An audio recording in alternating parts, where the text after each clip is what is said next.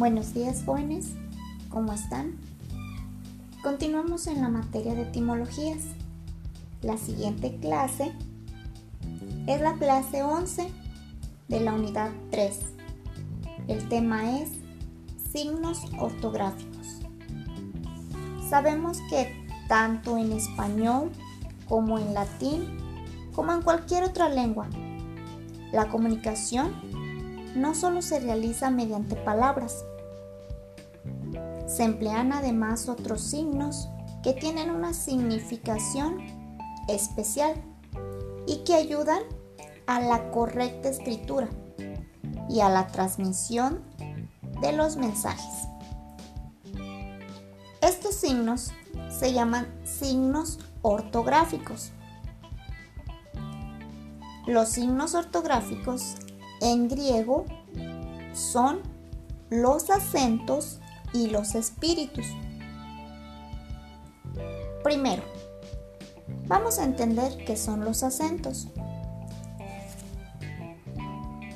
Originalmente, el acento griego era tonal y no intensivo. Esto significa que la sílaba sobre la que iba el acento sufría un incremento de la tonalidad musical y no un incremento de la intensidad en su pronunciación. En griego, el acento no indica, como en, como en castellano, intensidad de voz, sino elevación o depresión del tono. Esta elevación o depresión es llamado acento tónico.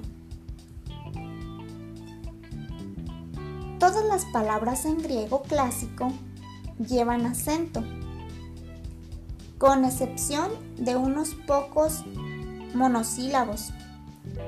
Es decir, es una palabra de una sílaba que no lleva tilde.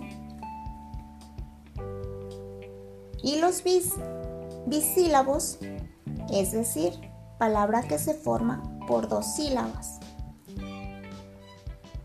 bisílabos que apoyan en el acento de la palabra que les procede.